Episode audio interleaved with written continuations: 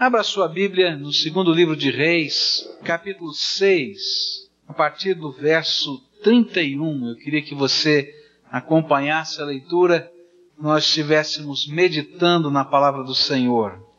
Eu vou estar lendo na versão da Bíblia na linguagem de hoje esse trecho, onde a palavra do Senhor diz assim: E o rei gritou: Que Deus me mate se antes que o dia acabe eu não mandar cortar a cabeça de Eliseu, filho de Safate. E mandou que um mensageiro fosse buscá-lo.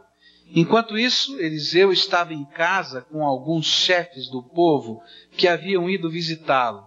E antes que o mensageiro do rei chegasse, Eliseu disse aos chefes: Aquele assassino está mandando alguém para me matar.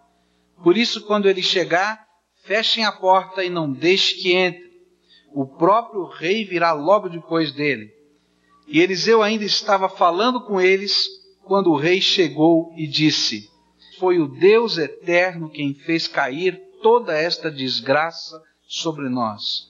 Por que iria eu ficar mais tempo esperando que ele fizesse alguma coisa? Eliseu respondeu: Escute o que Deus eterno diz. Amanhã a esta hora você poderá comprar em Samaria três quilos e meio do melhor trigo ou sete quilos de cevada por dez gramas de prata. O ajudante pessoal do rei disse a Eliseu: mesmo que o Deus eterno abrisse janelas no céu e fizesse cair trigo e cevada, isso nunca poderia acontecer. E Eliseu respondeu: com os seus próprios olhos você vai ver isso acontecer, mas não vai comer. O texto que nós lemos estava falando de um dos momentos mais difíceis da história de Israel. A cidade de Samaria, capital do Reino do Norte, Israel, estava completamente cercada. A Síria estava ali envolvendo aqueles muros de Samaria com um poderoso exército. E naquele tempo, a guerra daquele tempo representava cortar toda forma de suprimento, não tinha água nem alimentação que pudesse chegar para a cidade. E de repente a cidade começou a viver uma das fomes mais violentas. Se você começar a ler o capítulo 6, a partir do verso 24, ele vai dizer que uma fortuna era paga por uma cabeça de um jumento, porque as pessoas comiam qualquer negócio. E de repente diz, vai dizer um negócio que para mim é tão esquisito, eu não entendo, mas que se pagava uma fortuna pelo estrume de um pombo. Eu não sei o que, que eles faziam com esse negócio. Mas diz que era uma coisa incrível, violenta. E de repente a fome, a caristia, o desespero envolvia esta cidade e esse povo. E esse texto vai falar para a gente alguma coisa que eu acho que eu preciso ouvir e que você também precisa ouvir. Como é que se enfrenta dias difíceis? Como é que a gente sai de uma situação de desespero, talvez, que esteja batendo na tua casa, para uma situação de bênção e de graça de Deus? E quando eu olho para os personagens que são aqui contados, eu posso aprender com cada um deles, ou de uma maneira positiva ou de uma maneira negativa, uma lição a respeito de como é que a gente lida com estas circunstâncias da vida. Eu quero começar a olhar para o rei que está aqui. Eu não li a história toda, mas eu queria que você entendesse o que estava acontecendo. Aquele rei estava andando pelo muro da cidade, estava olhando os exércitos do inimigo lá à distância e estava naquele momento sendo reconhecido pelo seu povo, e o povo então estava perguntando e falando com o rei. E duas mulheres chegaram para aquele rei e disseram: Ô oh, rei, ô oh, rei, senhor pode cuidar de uma causa nossa. E você pode imaginar esse homem, como estava com o coração pesado, ele já foi logo respondendo: Sou eu Deus para resolver os problemas dessa nação. Não tem jeito, só Deus pode abençoar. Mas pelo teor da conversa, a mulher disse: Não, eu quero que o senhor julgue uma causa. Não estou falando de comida, não estou falando de nada. Julga a causa. Sei que não tem comida. E elas então trazem aquelas duas mulheres um problema seríssimo. Diz: Senhora, eu fiz um trato com a minha amiga. nós estamos morrendo de fome. E eu disse: Sabe de uma coisa? Nós combinamos assim: hoje nós comemos o meu filho, bebê. Amanhã comemos o seu. Matamos o meu e comemos. Agora chegou a vez dela, ela escondeu o filho dela. O senhor tem que julgar a minha causa, isso é injustiça. Qual foi a atitude do rei? Eu não sei o que você faria diante de tamanha desgraça, mas o rei rasgou as suas roupas, chorou no meio da, daquela situação toda. E o povo viu que debaixo das roupas do rei ele estava vestido com um pano de saco, que representava aquele símbolo de humilhação. Se usava o saco como símbolo de clamor a Deus, de jejum, de busca de alguma coisa que viesse do Senhor. Ele que não era um rei tão temente a Deus assim, mas que naquela hora de desgraça estava vestido de saco e todo mundo pôde ver. Quando eu olho para esse rei, eu aprendo algumas coisas diante das lutas da nossa vida. Eu vou descobrir que esse rei tinha uma teologia corretíssima. Versículos 26 e 27 ele vai dizer, do capítulo 6, só o Senhor pode ajudar você. Naquela hora que ele se sentiu coagido, ele respondeu com a teologia certinha: só o Senhor pode te ajudar, Ele é o dono da bênção. Toda bênção, todo livramento vem do Senhor. Eu vou descobrir também que ele tinha a liturgia correta. Versículo 30 vai dizer que ele estava vestido de pano de saco. E quando ele viu a desgraça daquelas mulheres, o desespero bateu forte no seu coração e ele rasgou a sua roupa e revelou que trazia por baixo uma liturgia correta, sinal de arrependimento, de luto, de clamor a Deus por socorro. Mas apesar dele ter a teologia certa e de ter a liturgia correta, ele tinha uma atitude espiritual no seu coração errada. E logo em seguida, naquela mesma hora, o coração do rei é revelado. E ainda que ele tivesse a humildade de busca, estivessem refletidas na roupa e no falar piedoso, o seu coração revelava revolta, luta com Deus, ódio pelo seu profeta, e então ele decreta: hoje mesmo eu vou matar o emissário de Deus, vou cortar a cabeça dele. Já que eu não posso matar Deus, eu vou matar o profeta. E era esse o sentimento. E ainda que esse rei tivesse tentando ter a aparência de um servo de Deus, a aparência de um servo, o seu coração não confirmava aquilo que a sua aparência dizia.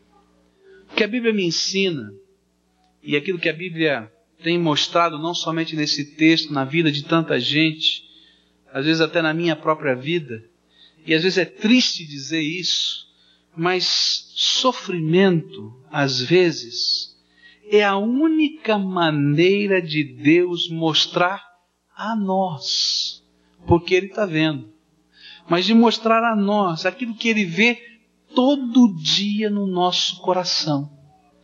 Porque às vezes o que Deus está vendo todo dia no nosso coração é revolta, é rebeldia, é luta com Ele, é luta com as pessoas e com as coisas que vêm em nome do Senhor sobre a nossa vida. E então nós não enxergamos isso. Deus está vendo, mas eu não enxergo. Então Ele permite que circunstâncias na minha vida aconteçam para que eu enxergue o que Ele vê todo dia no meu coração. E dessa maneira eu sou revelado, não para Deus, mas para mim mesmo. Eu tenho aprendido que em tempo de crise ou em tempo de bênção, em todo tempo eu preciso ter a teologia correta, eu preciso viver uma liturgia correta, mas a coisa mais importante é ter uma atitude espiritual aceitável diante do meu Deus. Nós queremos, em nome de Jesus, não somente dobrar o nosso joelho na presença dEle, porque seria a liturgia certa, não somente afirmar que esse Deus é todo poderoso, que pode com a sua graça fazer qualquer coisa na nossa vida, mas nós queremos nos render a Ele, nos quebrar diante dele, nos submeter a Ele. Nós queremos esperar na graça e no poder desse Senhor. Verso 33, ele diz assim: Cansei de esperar. Quantas vezes você já falou isso? Cansei de esperar. 33. Você acha que eu não vou, vou continuar esperando nesse Deus? Vou esperar coisa nenhuma. Se ele tem controle de tudo, então essa desgraça está na mão dele também. Então agora eu vou cortar a tua cabeça. Mas aquele que entende quem é o Senhor de todas as coisas entra debaixo dele. E diz: Senhor, não entendo muito bem as coisas que estão acontecendo, mas eu vou esperar na tua graça. Talvez você esteja dizendo: Olha, estou terminando o ano apertado, enrolado. Então, não apenas fale a sua teologia, ou tampouco vista a sua liturgia, mas experimente quebrantar o seu coração diante do Senhor, busque mesmo seus milagres, submeta-se ao jeito desse Senhor. Porque, olha, é debaixo da graça dele que as coisas extraordinárias do poder dele vão acontecer. Como é que vai o clamor na tua vida? Como é que está o teu coração? Está maleável ou está duro ainda? O rei me ensina que eu preciso ter a atitude de coração certa. Mas eu queria olhar agora para o profeta. O profeta é o mensageiro da esperança. Ainda que quisessem cortar a cabeça dele, ele era o mensageiro da esperança. Mas eu vejo esse mensageiro da esperança numa condição interessante. O mensageiro de Deus da esperança para um povo que está vivendo em aflição não está fora desse povo não está longe da cidade de Samaria, não está isento de estar no meio da situação que aflige a nação dele. Ele está no meio da cidade. A fome que bate na porta de toda a cidade está batendo na porta da casa de Eliseu. A caristia que batia na porta de todo o povo batia na porta. A ameaça da invasão e de todo mundo virar prisioneiro batia na porta da casa de Eliseu. Se você é um mensageiro de Deus de esperança nessa terra, eu quero dizer para você que Deus não vai tirá-lo da terra. Porque quem precisa da mensagem de esperança é quem está nessa cidade. Quem precisa da mensagem de esperança, de enxergar alguma coisa nova, é quem convive com você dia a dia que está enfrentando essas mesmas lutas. Eu vou dizer mais: Deus planta ali, naquele lugar de desespero, mensageiros de esperança que vêm dele. Por isso, a casa de Eliseu era o lugar da oração. Todo mundo sabia que ele era profeta. E todo mundo viu o rei da cidade andando pelos muros da cidade e quando olhavam para o rei só viam desespero. Então não tinha mais nenhum líder da cidade no muro, só estava o rei. Sabe onde é que estavam os líderes dessa cidade? Estavam na casa de Eliseu. Eles fugiram do desespero do rei para falar e orar com o mensageiro da esperança. E eu quero dizer uma coisa para você. Nos momentos em que nós estamos vivendo nessa cidade, nessa nação, Deus está convocando o exército dele, eu e você, para sermos mensageiros de esperança. A caristia bate na minha casa, bate na tua casa, os problemas dessa nação batem aqui e aí. Nós estamos debaixo da bandeira do Brasil e essas coisas estão acontecendo para todo mundo que está debaixo dessa bandeira, mas Deus nos colocou aqui nesse lugar de uma maneira diferenciada. Não é que não tem caristia na minha casa. Mas Deus me colocou aqui nesse lugar para ser o eco da voz dele no coração dessa nação, dizendo: existe esperança, tem jeito, tem sim, existe um Deus todo-poderoso, maravilhoso, transformador. E sabe o que é gostoso? É que, por estarmos nesta condição junto do povo, e por, por causa da intervenção de Deus através das orações que fazemos, nós temos uma autoridade diferenciada. Que Deus honra, porque não estamos sozinhos. O Espírito Santo age por nós no meio das aflições do nosso povo. Gente, você quer ver coisas extraordinárias de Deus acontecerem? Comece a ser instrumento da esperança e do poder de Deus nessa terra. Você vai ver gente restaurada, você vai ver gente curada, você vai ver gente transformada, você vai ver milagre acontecendo, você vai ver gente doente sendo sarada, você vai ver coisas incríveis. Porque você não vai sozinho cantando uma nova que vem do teu coração ou da tua mente, você vai em nome do Senhor Todo-Poderoso. E sabe o que ele faz? Ele começa a revelar coisas. Você já pensou aquele ambiente? Todo mundo sentado na sala do profeta Eliseu, na hora da reunião de oração, e Eliseu diz assim: Peraí, gente, vamos parar. Porque aquele, aquele rei que não teme mesmo a Deus, está disfarçado, mas não teme. Ele mandou alguém para me assassinar aqui dentro. Tranca a porta, porque o rei vem daqui a pouco. E de repente começam a bater na porta. E diz: Como é que esse homem sabia disso? Porque o Senhor já tinha falado. Vamos esperar um pouquinho que o rei está chegando. Aí ele ouve a voz do rei: Ô Eliseu, aqui é o rei. Não disse que chegou? Abre a porta agora, porque eu tenho que conversar alguma coisa séria com esse homem.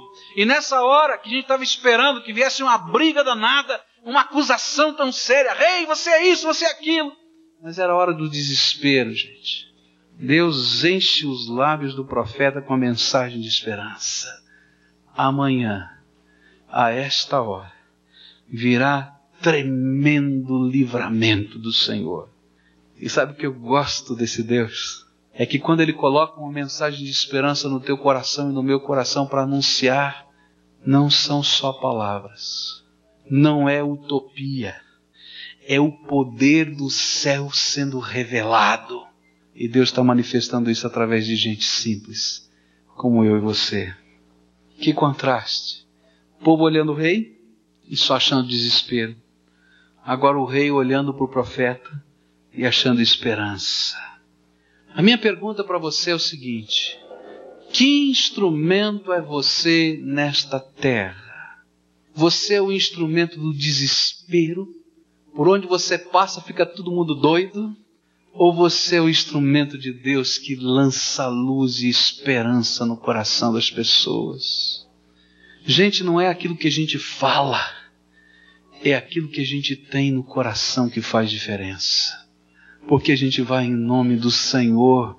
E não é aquilo que a gente fala ou faz, mas é aquilo que a gente tem aqui no coração, que é a presença do Espírito Santo de Deus. Eu queria perguntar para você: que casa é a sua? A tua casa é o refúgio da fé?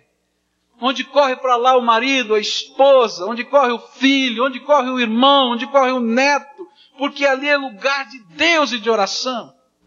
A tua casa é o vale da sombra da morte. Deus te pôs nessa casa para fazer dessa casa o refúgio da fé, gente.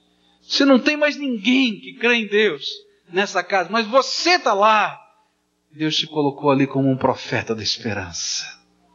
Que pastor é o seu? O Senhor é o meu pastor e nada me faltará. Diz junto. O Senhor é o meu pastor e nada me faltará. É Ele o teu pastor mesmo? Então vai lá, para bem pertinho dele, porque quando precisa ele te carrega no colo. Que mensagem Deus tem para você? A mensagem do céu, a mensagem de Deus é uma só. É aquela que ele anunciou em Cristo. Eu sou o Deus da graça, da misericórdia e da compaixão, e tenho prazer, tenho prazer de tocar a tua vida com a minha graça. Deus me chamou e te chamou para ser mensageiro dessa esperança. Não adianta estar tá vestido com a roupa da liturgia. Não adianta estar tá falando uma boa teologia. O coração tem que estar tá cheio dessa fé. A última coisa, eu queria olhar para o oficial desse rei.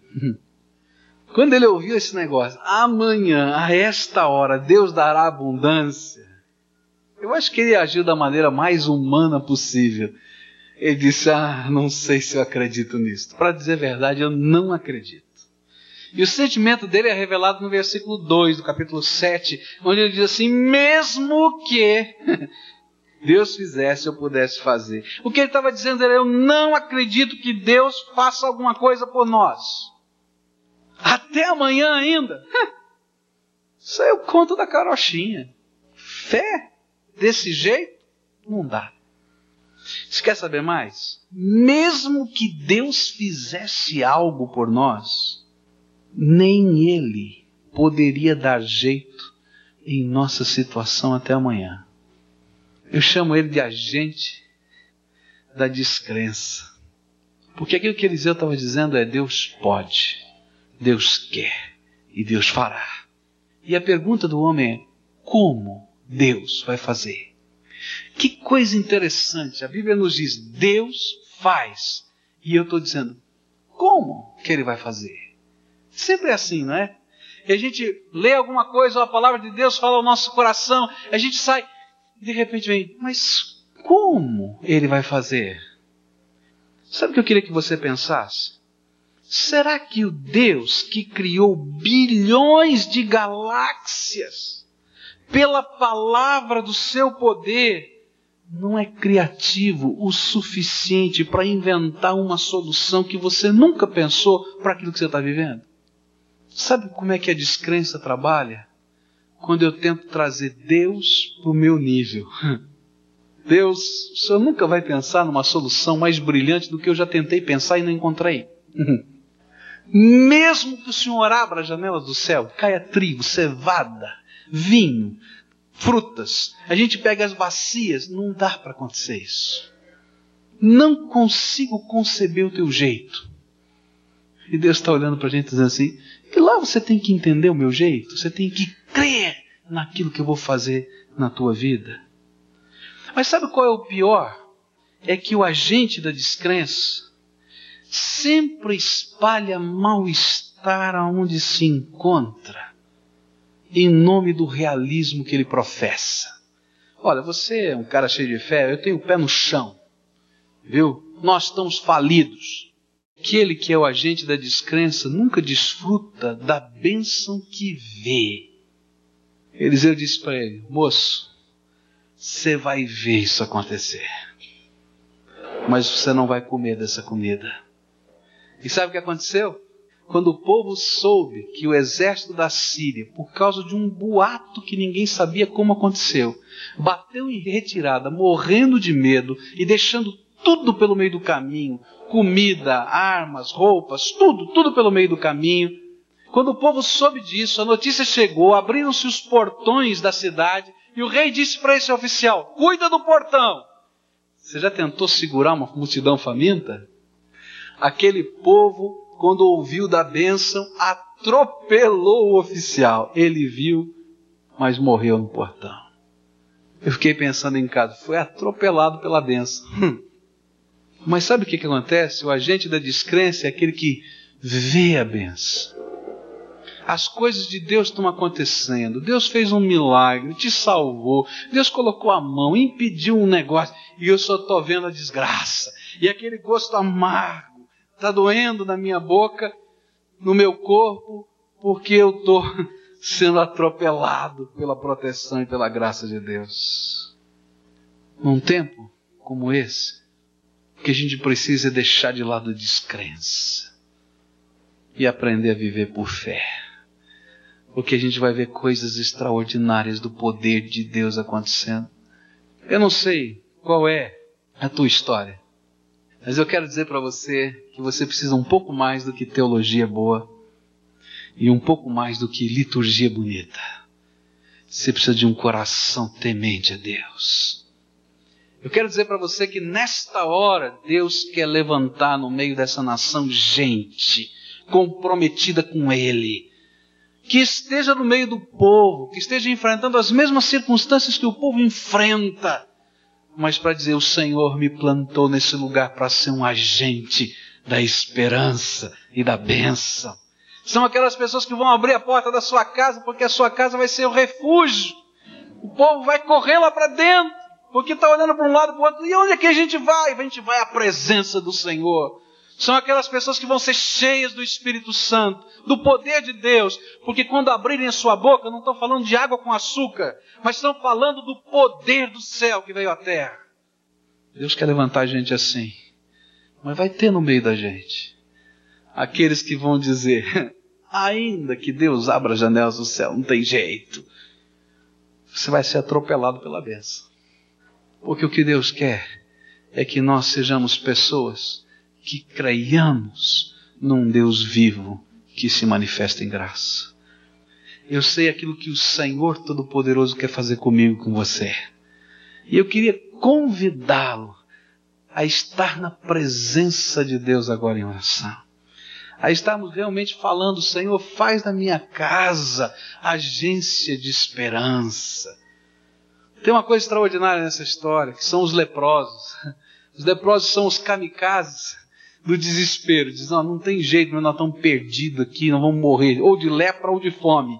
Vamos tentar falar com os assírios para ver se eles nos dão um pouquinho de comida. Quando eles chegam lá, vem tudo lá abandonado. Entram na primeira tenda, comem, comem, comem, comem, vem dinheiro, vem ouro, ah, vamos juntar, juntam tudo. E eles passam a ser instrumento do egoísmo, tudo para eles. Cavam um buraco, guardam, tudo ali guardadinho, bonitinho. Aí o Espírito Santo de Deus mexe com eles. E o sentimento deles é o seguinte: se a gente esperar para contar para aquela cidade até amanhã o que Deus fez, nós vamos ser castigados. Porque tem gente morrendo de fome naquela cidade, tem gente desesperada, tem gente perdida. E eles então correm para os portões da cidade e dizem assim: tem bênção de Deus aqui. E eu quero dizer para você uma coisa: que bênção só tem sabor quando a gente compartilha daquilo que Deus já fez e está fazendo na nossa vida. Só tem festa, só tem louvor, só tem alegria quando a gente está disposto a compartilhar aquilo que Deus está fazendo com a gente. Tem gente aqui hoje a quem o Espírito Santo está falando: olha, está na hora de começar o ano diferente, deixando Jesus ser o Senhor da tua vida Senhor, nós não queremos ter só teologia certa, não. Nem tampouco, Senhor, só liturgia certa. Mas nós queremos estar com o nosso coração inteiro no teu altar. Em nome de Jesus, aceita, Senhor, a declaração, a confissão dos teus servos e enche com a tua graça. Em nome de Jesus tem um monte de expectativas aí no coração de tanta gente. Os buzinas, os fogos, as festas, tanta gente tentando expressar alguma coisa positiva para entrar no ano seguinte. Mas nós queremos dizer, todo o povo que está aqui, que nós dependemos do Senhor. Tu és o nosso Deus, Tu és a nossa força, Tu és a nossa segurança, Tu és a nossa certeza, Tu és o nosso pastor. E nós nos alegramos de estar debaixo da Tua autoridade. Senhor, esperamos na Tua presença a manifestação cada dia da Tua graça. Ó Senhor, mobiliza esse Teu exército no poder do Teu Espírito Santo para, Senhor, no meio dessa nação, ser agente da graça e da esperança. Em nome de Jesus oramos. Amém.